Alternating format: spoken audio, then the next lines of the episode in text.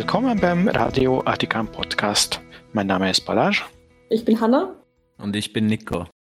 Es gab vor kurzem eine Aktualisierung auf der Webseite der römisch-katholischen Kirche, der Bischofskonferenz, die die Anzahl der Fälle anzeigt, wie viele Missbrauchsopfer bereits entschädigt wurden. Es läuft ja in Österreich so, dass Missbrauchsopfer sich bei der katholischen Kirche melden, dann in einem innerkirchlichen Verfahren ihr Fall angeschaut wird, dann fällt diese römisch-katholische Kommission eine Entscheidung darüber. Die kommt dann zur sogenannten unabhängigen Opferschutzanwaltschaft. Die macht einen Stempel drauf und dann geht's zurück zur Auszahlung.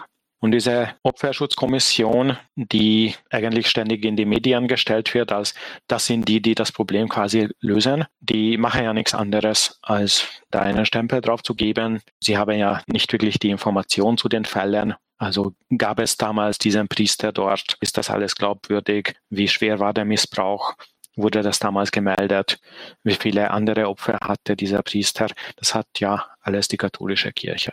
Also das ist wirklich so eine irgendeine Mischung zwischen Briefkastenfirma und Schaufenster. Und die publizieren ihre Statistiken noch nicht einmal selbst, sondern diese Statistiken sind auf einer Seite namens ombudsstellen.at, wo dieser ganze Prozess eben beschrieben ist.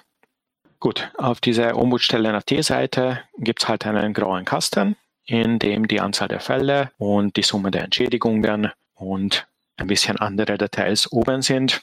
Und jetzt aktuell ist der Stand dieser Zahlen der 31.12.2022, also das Ende des Vorjahres. Aktuell steht dort, dass 3007 Fälle entschieden wurden und wenn man das mit dem vorherigen Stand vergleicht, den Sie natürlich nicht publizieren, das muss man selber machen, also regelmäßig dorthin schauen und den Stand halt speichern, dann ergibt sich, dass da fast 300 Fälle in fünf Monaten, nämlich seit Ende Juli 2022 dazugekommen sind. Das wären fast 300 neue Fälle oder fast zwei Fälle pro Tag, die diese Kommission verarbeitet. Das wäre dann wirklich das höchste Wachstum, seit ich das überhaupt anschaue.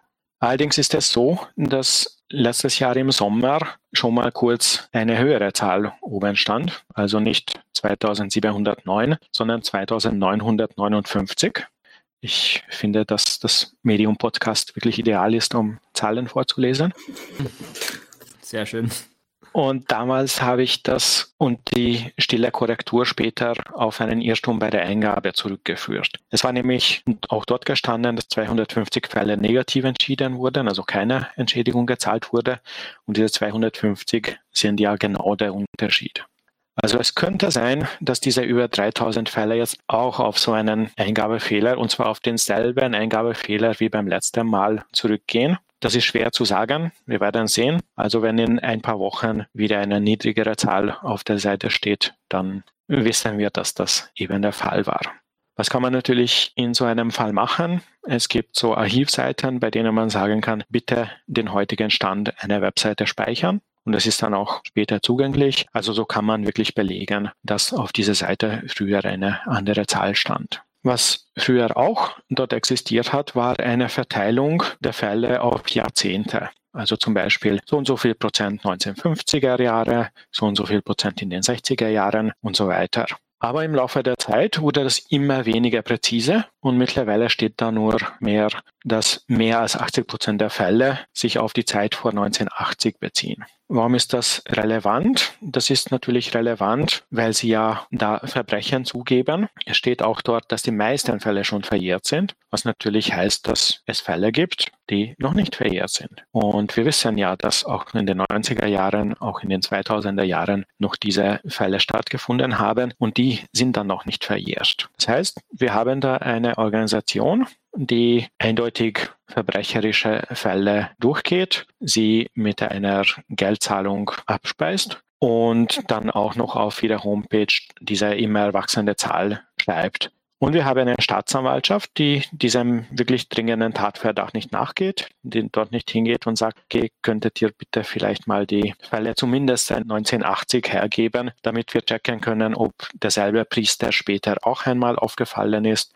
oder vielleicht auch noch eure internen Archive, ob da intern Beschwerden gekommen sind, nochmal an uns übertragen, weil es ist in all unserem Interesse, dass Menschen, die Kinder vergewaltigen, nicht mehr mit Kindern zu tun haben oder im Idealfall hinter Gittern verschwinden für eine angemessene Zeit. Das ist etwas, was die Staatsanwaltschaft in Österreich einfach nicht tun. Wenn wir uns irgendwie vorstellen würden, dass von der Wirtschaftskammer die Fachgruppe Steuerberatung irgendwie auf ihre Homepage schreibt, wir haben in diesem Quartal auch 120 Fälle von Steuerbetrug mit einer Ausgleichszahlung erledigt, vielleicht wäre man dann ein bisschen anders interessiert an den Zahlen.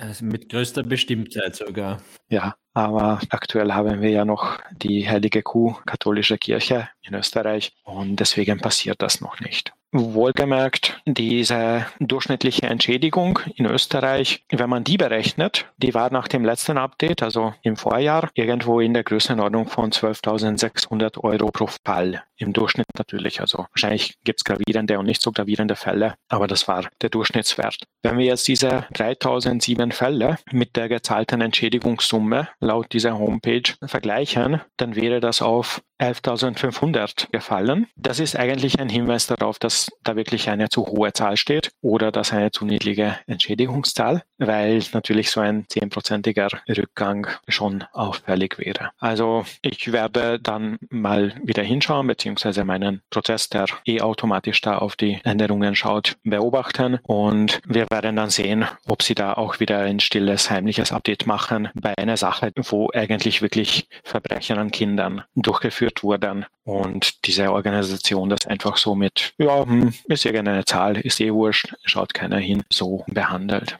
Es ist erstaunlich, dass hier die Transparenz nur auf, auf halbem Weg irgendwie stecken bleibt. Weil, warum ist das so? Will, will sich hier die katholische Kirche hinter dem Faktum verstecken, dass sie zwar wahrheitsgemäß publizieren, aber damit trotzdem nicht alles sagen? Ich vermute fast.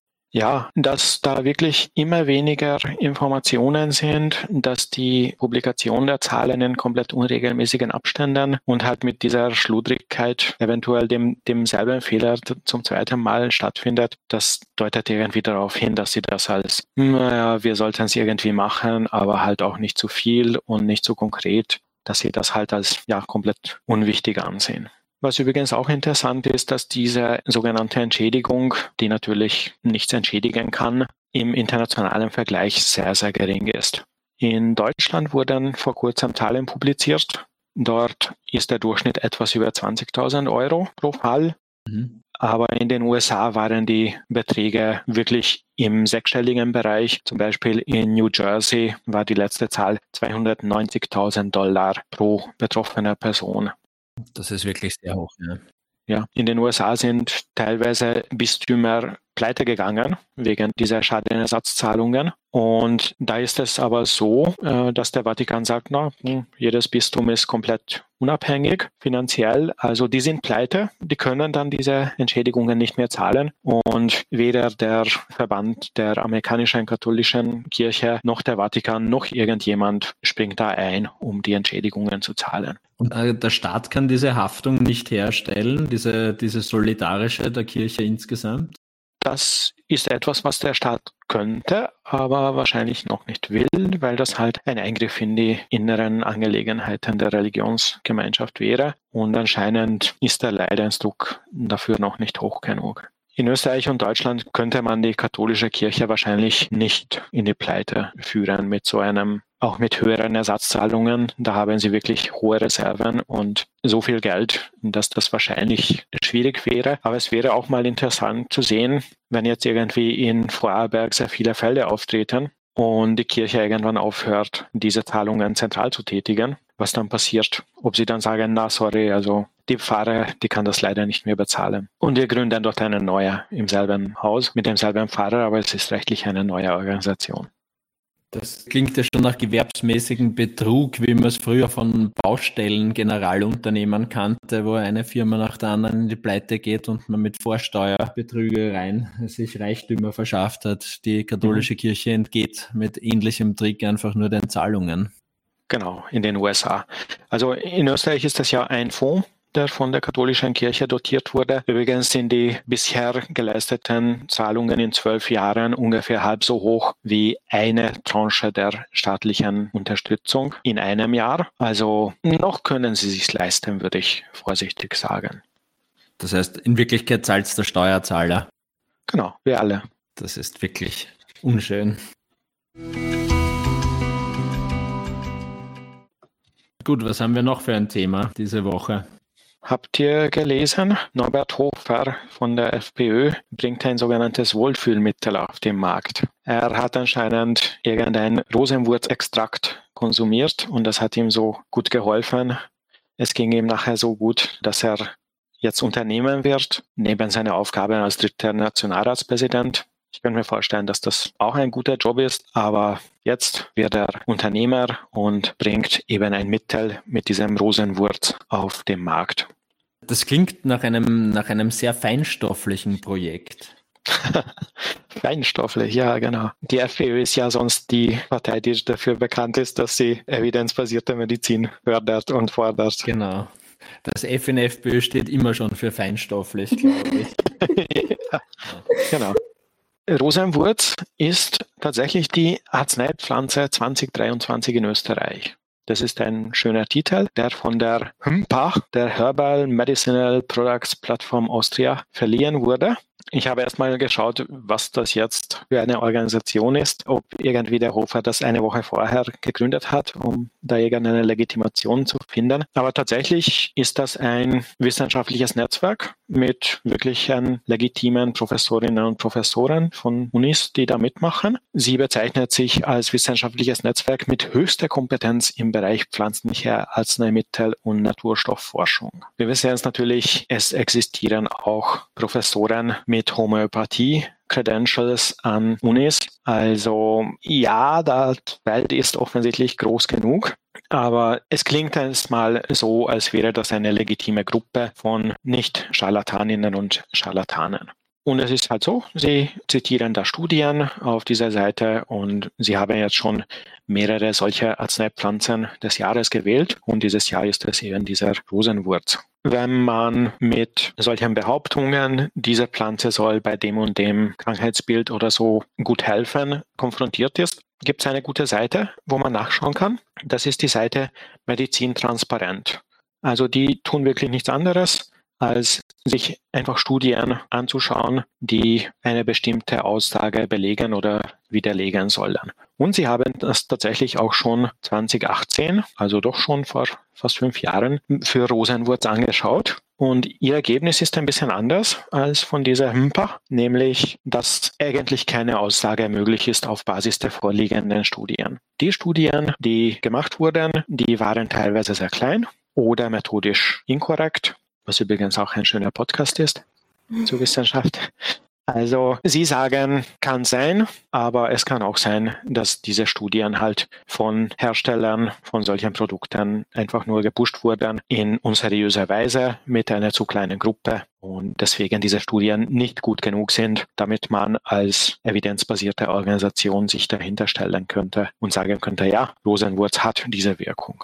Und dann gibt es natürlich auch noch das Spannungsfeld zwischen Medikamenten und Wohlfühlmitteln oder anders ausgedrückt Nahrungsergänzungsmitteln. Diese Kategorie, also die Nicht-Medikamente, die sind ja nicht wirklich reguliert. Da muss man an sich nur nachweisen, dass man die KonsumentInnen damit nicht aktiv vergiftet. Und das scheint für diesen Extrakt der Fall zu sein. Also wir wollen jetzt dem Norbert Hofer im Gegensatz zum nicht vorwerfen, dass er da seine Anhänger aktiv vergiftet. Und insofern, wenn jemand meint, das kaufen zu wollen von einem dritten Nationalratspräsidenten, dann soll man das gerne kosten und testen. Und wenn man sich nachher wohlfühlt, dann ist das ja was Gutes.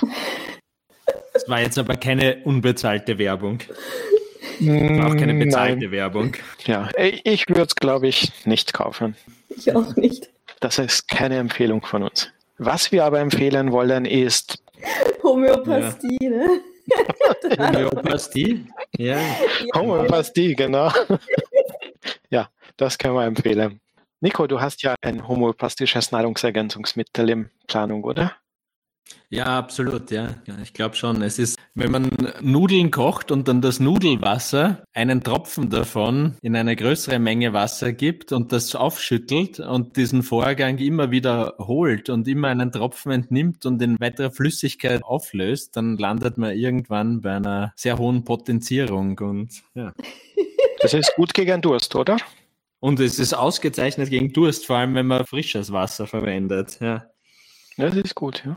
Ja. Diese Wahrsagerin hat sich bei euch auch nicht gemeldet, oder? Nein. Hm. Nein. Nicht mal nach der Folge. Leider nicht.